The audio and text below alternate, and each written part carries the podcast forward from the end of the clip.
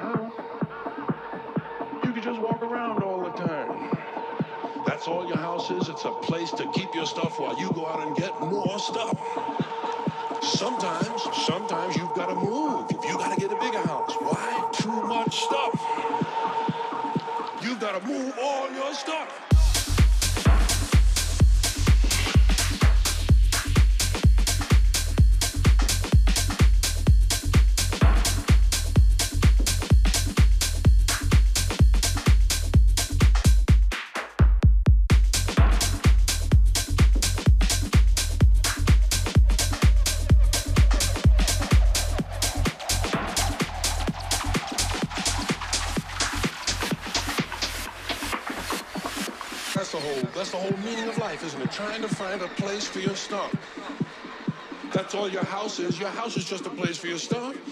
If you didn't have so much goddamn stuff, you wouldn't need a house. You could just walk around all the time. That's all your house is. It's a place to keep your stuff while you go out and get more stuff.